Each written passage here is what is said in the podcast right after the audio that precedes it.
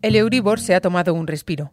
El indicador bajó un poco en noviembre, hasta el 4,03%. Eso supone también cierto alivio para quienes tienen una hipoteca a tipo variable y se enfrentan a una revisión del crédito en las próximas semanas. ¿O no? Porque los efectos del índice tardarán todavía algo más en hacerse notar en los bolsillos de los hogares. ¿Cuándo empezarán a abaratarse las hipotecas variables? Soy María Hernández y estás escuchando el podcast de Economía de Actualidad Económica.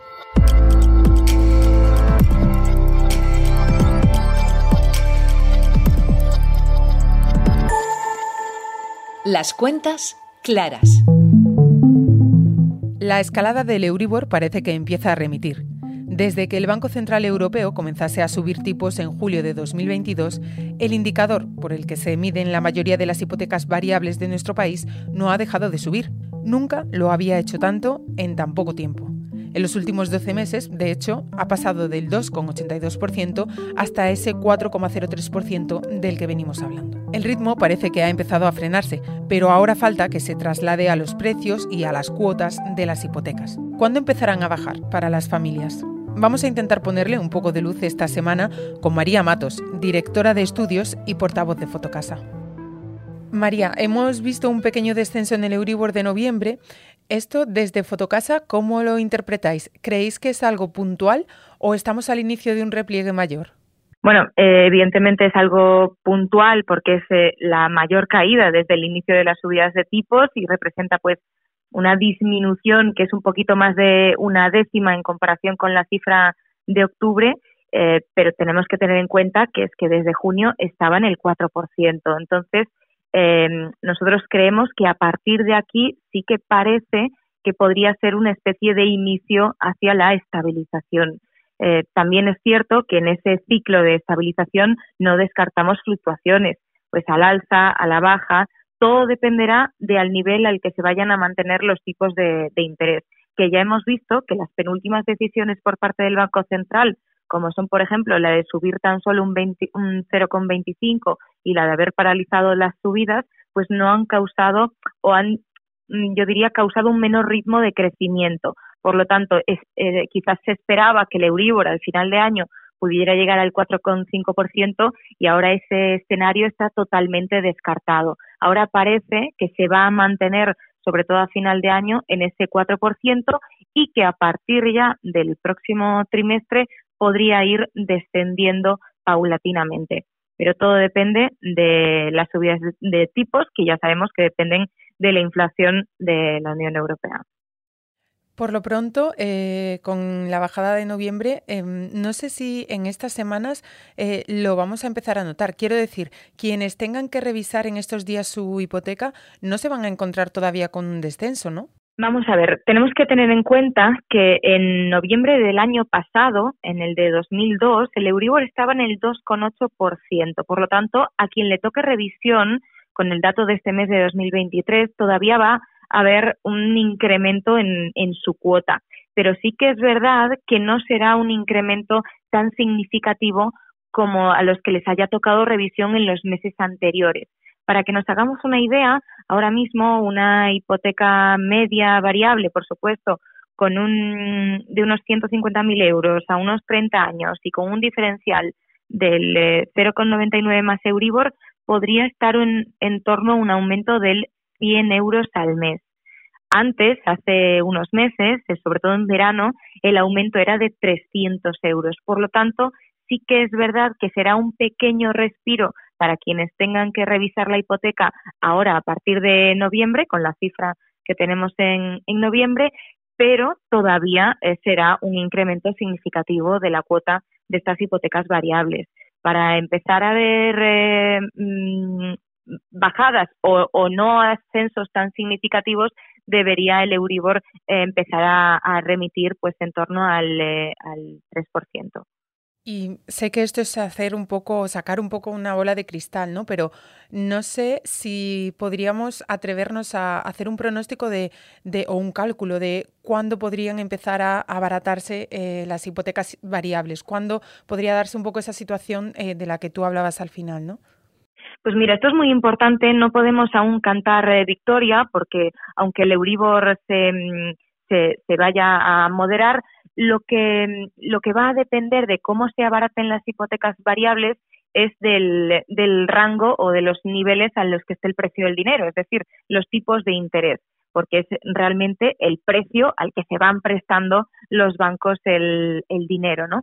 Entonces, tenemos que tener en cuenta que es cierto que eh, la inflación de la, de la eurozona em, ha descendido al 2,9%, pero tampoco podemos todavía cantar victoria porque seguramente en el mes de diciembre volveremos a ver un repunte em, por encima del 3% al hacer la comparativa con diciembre de 2022, que había sido del 6,6%. Por lo tanto, el, tipo de la inflación todavía en diciembre eh, no llegará, probablemente eh, no se quedará en ese 2 con algo, sino que se quedará en la barrera del 3%. Y un 3% todavía es un punto más alejado de ese objetivo de la inflación que tiene eh, el Banco Central Europeo para empezar a rebajar los tipos de interés. Por lo tanto, a partir del primer trimestre de 2024 o durante ese periodo seguiremos con tipos restrictivos, seguiremos con ese 4,5 eh, de precio del, dinero y las hipotecas variables, todo dependerá de em, las entidades bancarias si llegan a trasladar o no ese, em, ese precio al consumidor final. Es verdad que a cierre de año tienen los, los bancos deben de de, conseguir unos objetivos y probablemente ahora, si hacemos la comparativa de, de estos, eh, estos, esta última semana o esta primera semana con, por ejemplo, con verano, podemos encontrar unas ofertas muy, muy atractivas y mucho más, eh, y mucho mejores que las que teníamos en, en verano. A lo mejor estamos encontrando un tipo fijo por debajo del 3% y un tipo variable por incluso, bueno, cercano al 2,5%, que eso es, eh, bueno, pues eh, muy, muy atractivo teniendo en cuenta el ciclo de agresividad, de encarecimiento que estábamos viendo hasta ahora. De hecho, aquí en el mundo, María, hemos contado en varias ocasiones eh, justo em, esta situación de la que tú hablas, ¿no? que los bancos en los últimos meses están eh, viviendo, están haciendo cierta competición, que hay cierta batalla entre ellos por las hipotecas, por captar clientes eh, con la oferta hipotecaria. Em, ¿Qué veis vosotros entre las entidades? ¿Ha cambiado mucho el escaparate hipotecario en estos meses y hay cosas atractivas en él? Bueno, sí, el, primer cambio más abrupto ha sido que prácticamente están retirando de los escaparates las hipotecas fijas, dejando paso a las variables, que es a partir de ahora con la fluctuación del Euribor, donde van a obtener más rendimiento y sobre todo afloran nuevas modalidades como las hipotecas mixtas. En estos momentos las hipotecas eh, mixtas eh, son pues eh, la, la gran la gran oferta estrella ¿no? de las entidades bancarias. Y como digo, también hay otro de los uno de los cambios muy importantes que es que frente a ese encarecimiento de las concesiones hipotecarias, porque también los requisitos de solvencia han aumentado, pues para evitar em, riesgos en, en las entidades financieras, a partir de ahora los ciudadanos están, diríamos que buscando nuevas fórmulas de acceder a la vivienda sin pasar por eh, las hipotecas. Por lo tanto, los, eh, los, las entidades bancarias están teniendo menos cota de mercado. Lo que estamos viendo con, por ejemplo, con las compraventas es que las compraventas se están manteniendo mucho más estables que la concesión de hipotecas que está cayendo a un ritmo mayor. Es decir, se sigue más o menos comprando vivienda a un ritmo estable y sin embargo las hipotecas están cayendo. ¿Por qué? Porque los ciudadanos están intentando evitar eh, comprar con eh, una, un crédito hipotecario debido a eh, que consideran que no es mm, realmente atractivo, claro, como antes en estos momentos. Y luego también, eh, o sea, esa divergencia ¿no? entre compraventas e hipotecas, vosotros lo venís señalando desde Fotocasa en los últimos meses, y es que em, explicáis esa diferencia eh, porque ha aflorado, eh, una parte de esa diferencia la explicáis porque ha aflorado un nuevo perfil de comprador de vivienda en España, que es que directamente no necesita hipoteca o no pide la hipoteca porque paga la vivienda eh, a tocateja o bien porque tiene ahorros o bien porque lo decide como inversión, bien incluso porque em, opta con o cuenta con ayuda de su familia. me parece muy curioso ese, ese nuevo perfil. No sé cómo está influyendo, cómo puede influir también en el mercado de la vivienda en España. Sí, sí, nosotros estamos detectando eh, que ha aumentado en cinco puntos porcentuales con respecto al año pasado ese volumen de compradores que ya no necesita una hipoteca, o bueno, mejor dicho, no es que la no la necesite, sino que no la está pidiendo debido a, los, em, a las ofertas eh, que ahora mismo no consideran como realmente atractivas. Se trata de un perfil eh, mucho más, em, más solvente, eh, un perfil em, con atractivo extranjero, eh, que tiene una capacidad mucho más alta que el residente local, entonces no es tan vulnerable a las subidas de los tipos de interés y a esta nueva política monetaria. También eh, se denota mucho, eh, se está demostrando la compra como inversión en vez de compras como segundas residencias que veíamos el año pasado, pues ahora se han lanzado al mercado. No hace falta que sea un gran inversor, sino un pequeño ahorrador que frente a momentos de incertidumbre ven en el inmobiliario, en nuestro ladrillo, una especie de valor refugio frente a eh, la posible eh, recesión eh, técnica o no, etcétera, etcétera. Y entonces em, está intentando pues eh, evitar pasar por las entidades financieras haciéndose fuerte y o bien vendiendo su anterior vivienda y poniendo un poquito más con lo cual no necesito una hipoteca porque prácticamente lo mínimo que te dan de hipoteca son unos eh, 50.000 euros y a lo mejor esos ahorros sí que los puedo tener para, mm, para poner a mayores o pidiendo ayuda familiar eh, o, otro tipo otro tipo de préstamos también es, eh, es muy importante pero no eh, préstamos bancarios. Por lo tanto ahora mismo eh, sí que es verdad que las concesiones hipotecarias están tomando un camino diferente como decía al de al de las compraventas y por último, María, aprovechando que te tengo aquí esta semana y que tú conoces también el mercado inmobiliario, eh, te quiero preguntar cómo veis en Fotocasa los próximos meses, que, cómo veis el mercado de la vivienda en los próximos meses. Eh, ¿Creéis que van a bajar los precios? Eh, ¿es, ¿Puede ser un buen momento para comprar casa? Eh, ¿No? ¿cómo, ¿Qué previsiones tenéis vosotros?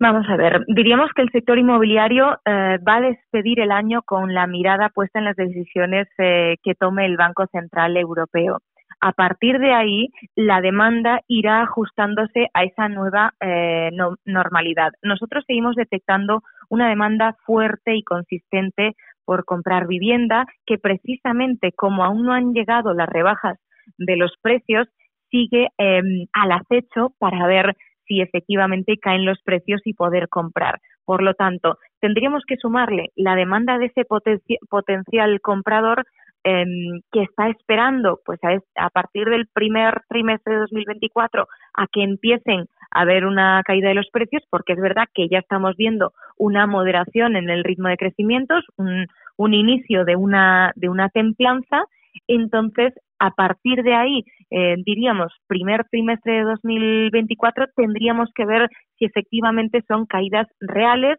o caídas contextualizadas, porque hay que recordar que venimos de unas subidas de precio muy, muy abultadas generadas por esa subida de tipos de interés que causaron un efecto rebote.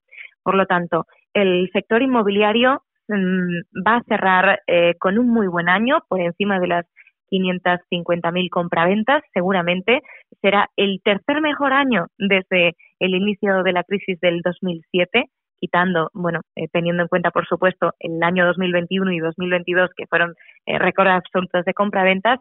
Y en cuanto a, mm, a la, la, estabilización del mercado, podríamos decir que 2024 entrará en esa normalidad, en esa estabilidad, en esa, eh, yo diría, de confianza del, del mercado, de ya saber que no van a volver a haber más subidas de tipos, al menos se mantendrán a niveles altos, niveles restrictivos, pero prácticamente seguramente que por parte del, del Banco Central Europeo eh, no querrán arriesgarse a una posible recesión y por lo tanto o se mantendrán así durante los primeros seis meses del año o empezaremos a ver unos tonos del discurso más relajados que harán entrever que van a ir cayendo los tipos eh, a lo largo del, de la última etapa de 2024.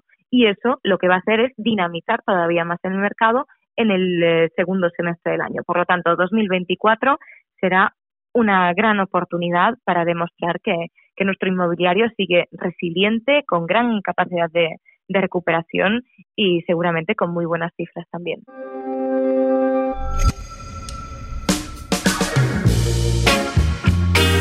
Con estos pronósticos para la vivienda el año que viene nos despedimos esta semana, aunque ya sabes que puedes seguir toda la actualidad sobre inmobiliario, sobre economía y sobre la información en general en el mundo, en actualidad económica y en nuestras redes sociales. Reda Slapti se ha encargado del montaje y nosotros volvemos el lunes. Gracias por escucharnos.